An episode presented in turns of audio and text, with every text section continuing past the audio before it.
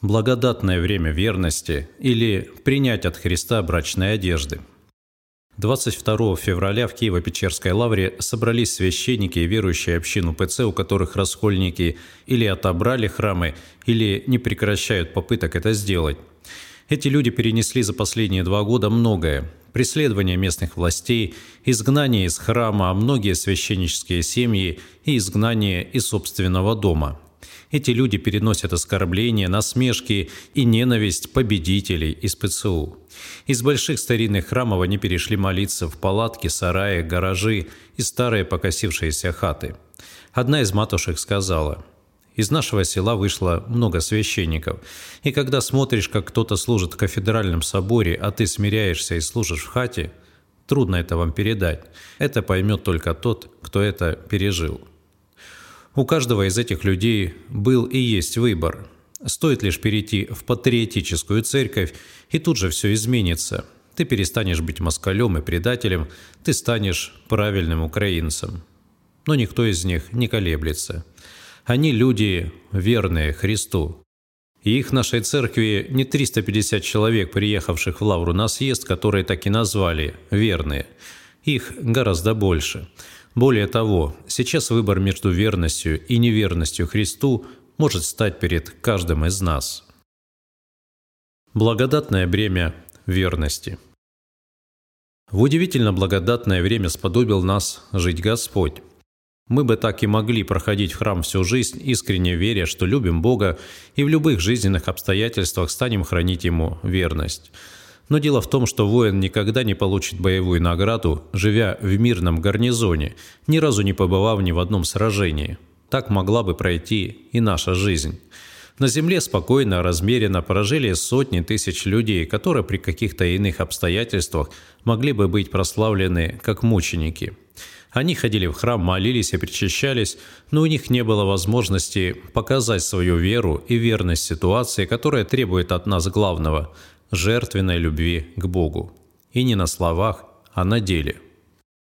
Наверное, нет ничего прекраснее, чем сказать Богу «люблю», и не словами, а самой жизнью.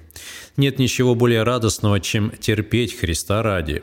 Как отрадно знать и понимать, что ложь и клевета, которой нас так обильно сегодня поливают, дана нам для того, чтобы мы ее понесли ради любимого нами Спасителя. Что может быть возвышеннее, чем пролить кровь ради того, кто тебе дороже всех на свете? Каждому из нас предстоит пройти через врата смерти. Всем в той или иной степени нужно быть распятыми болезнями и скорбями. Но быть распятым справа от Спасителя, рядом с Ним и вместе с Ним, что может быть желание? Слава Богу, приходит время, когда многим из нас Спаситель по своей милости может оказать такую честь. Иначе быть не может. Сейчас многих смущает и возмущает то, что в нашем обществе зло стали называть добром, ненависть героизмом, бандитизм доблестью, ложь правдой. А как же может быть иначе? Священное Писание давно предупреждало нас о том, что все это неминуемо должно произойти по причине умножения беззаконий. «Смотрите, не ужасайтесь, ибо надлежит всему быть» говорит нам Евангелие. То, что происходит в мире, вызывает возмущение не у нас одних. Мы знаем из Писания, что даже святые на небе однажды возмутятся и спросят у Бога, «Доколе не судишь?» Но Он их будет просить, чтобы они успокоились на время и подождали, пока другие, не мы ли с вами, не дополнят их число. Бог дал людям возможность не только веровать в Него, но и страдать за Него – «Меня гнали, будут гнать и вас», – предупреждал Спаситель. «Более того, мы будем ненавидимы всеми именно потому, что Христовы. Поэтому происходит то, что и должно происходить, иначе и быть не может. Нужно только помнить то, о чем Спаситель неоднократно говорил в Евангелии. Не бойтесь. Ведь в той степени, в которой мы участвуем в страданиях Христа, мы будем участвовать и в Его славе. Верные. Кто они? О том, через что сегодня проходит наше общество и наша церковь, пророчествовали еще десятки лет тому назад святые старцы. Лаврентий Черниговский, Засима, Дамиан, Кукша Одесский, Серафим Вырицкий и другие. Промысел Божий проводит нас через горнило страданий и испытаний. Такова воля Господня. Что же остается нам? Только одно – совершить правильный выбор, то есть остаться верным Христу.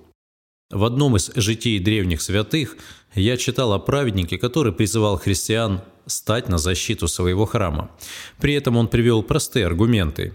Если мы отстоим храм, то нам будет где молиться вместе. Если нас при этом убьют, то мы станем мучениками и пойдем молиться к Богу на небо. Так что в любом случае мы только приобретем. Если человека при этом не убьют, а только искалечат, он станет исповедником, а это, по сути, тоже мученичество. Эти доводы актуальны и в наши дни. Мы не можем, да и не должны отвечать на силу силой – Наша сила в терпении и мужестве быть со Христом в Гефсиманском саду, на допросе у Понтия Пилата во время его бичевания в притории. Наша сила в том, что мы можем спокойно сказать свое твердое «нет» сатанинской идеологии нового мирового порядка. Наша сила в том, что мы можем так же, как и Спаситель, смиренно принять свой крест и пойти с ним на свою Голгофу. Нужно понимать, что исповедничество или даже мученичество за Христа – это большая привилегия, и дается она не каждому. Мученичество еще нужно заслужить, это особый дар Божий. Самовольно искать его – дерзко. Иначе это будет проявление не столько верности Богу, сколько гордости. В народе говорят, на крест не просятся, но от креста и не бегают. Для христиан в период гонений нормой было правило – если можешь спрятаться от палачей, лучше спрячься. Но если тебя поймали, умри как христианин. Такой принцип поведения исходит из евангельской этики. Когда же будут гнать вас в одном городе, бегите в другой – но это касается личной жизни.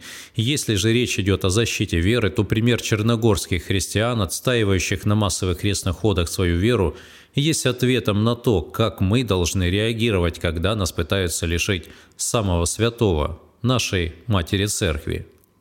Никогда нельзя прятаться в тень тогда, когда Господь призывает нас проявить свою верность – этот призыв есть приглашение на брачный пир Агнца, а стояние в вере – это выдача хозяинам пира брачных одежд. Преподобный Алексей Засимовский, старец, которому Бог дал право тянуть жребий при выборе патриарха на поместном соборе 17-18 годов, очень строго относился к тем, кто стал стесняться своей веры. Преподобный сам по себе был очень мягкого и любвеобильного характера, но тем, кто после революционных изменений в жизни общества стал бояться креститься на людях, носить нательный крестик, соблюдать праздничные дни, посты и вообще открыто признавать себя православным, он относился как к предателям веры и Христа-отступникам. И о самом главном – Весь событийный ряд со всеми его эмоциональными и прочими составляющими проходит через наши мысли. Именно они являются связующим звеном между внешним и внутренним миром человека. Внешний мир вместе с нашим материальным телом, являющимся лишь скафандром, где живет наша душа, это всего лишь временный придаток нашего вечного «я». Но именно наши мысли, чувства и желания формируют облик, вернее, лик нашей личности. На них и нужно сосредоточить все наше внимание – «Какие ваши мысли, такая и ваша жизнь», учит старец Феодор Витовницкий. Искусство праведной жизни заключается в том, чтобы в любой ситуации хранить в душе мир. То, что не выводит тебя из душевного равновесия, больше тобой не обладает, учил один древний философ. Главная задача дьявола в противостоянии между добром и злом – сделать нас злыми – он прекрасно понимает, что мы не станем на сторону наших обидчиков, мы никогда не примем их лживые ценности и не будем сторонниками их идеологии, но мы можем возненавидеть наших врагов за все то зло, которое исходит из их прогнивших душ. И если сатане удастся возбудить в нас эту ненависть и возмущение, то его миссия будет выполнена. Мы станем заражены тем же вирусом, что и наши противники. Неважно, что наша ненависть будет справедлива, а возмущение обосновано. Важно то, что мы в своем душевном устроении от наших оппонентов уже ничем не отличаемся. Желание наказания Божия нашим врагам, мечта о том, что Господь им обязательно отомстит, делают нас врагами Бога и равными в Его очах с теми, кого мы ненавидим и на кого призываем кары Господни. Поэтому верные – Это не только тот, кто мужественно стоит за правду Божию на земле, но и тот, кто не пускает зло в собственное сердце, ни под каким, даже самым благовидным предлогом. Преподобный Порфирий Кавсакалевит жил на земле так, как будто дьявола его слух вовсе не существует. Во всем и везде он видел добро. Добром жил, добру служил и добром дышал. А бесы – это, по мысли преподобного Исаака Сирина, просто беглые рабы, которые скрываются от своего хозяина. Единственное, что они могут, так это только пугать. Но для осуществления такого подхода к жизни нужно иметь чистое сердце, чтобы уметь видеть во всем происходящем только доброе. И это далеко не каждому под силу. Более простой способ – зло просто игнорировать. Не рефлексировать на него, не реагировать и считать его несуществующим. Что, собственно, и будет правдой, поскольку зло само по себе своей собственной сущности не имеет. Нам нужно ежедневно питать свои мысли Словом Божиим и учением святых отцов, жить молитвой и созерцанием, не пускать свои мысли в мир и не разрешать бесстыдной птице ума летать по житейскому лесу, садясь на каждую ветку, любопытствуя о том, что же там происходит. Это вовсе не значит быть равнодушным и не вставать на защиту веры, исповедовать свою веру, и если к тому нас призовет Бог – необходимо в смиренном терпении скорбных обстоятельств, а не в огне священной войны и благородной ненависти. Старец Симон Бескровный говорит о том, что христианин – это не тот, кто борется со злом, а тот, кто борется за любовь, чтобы остаться с ней навеки. В чем да поможет нам Бог.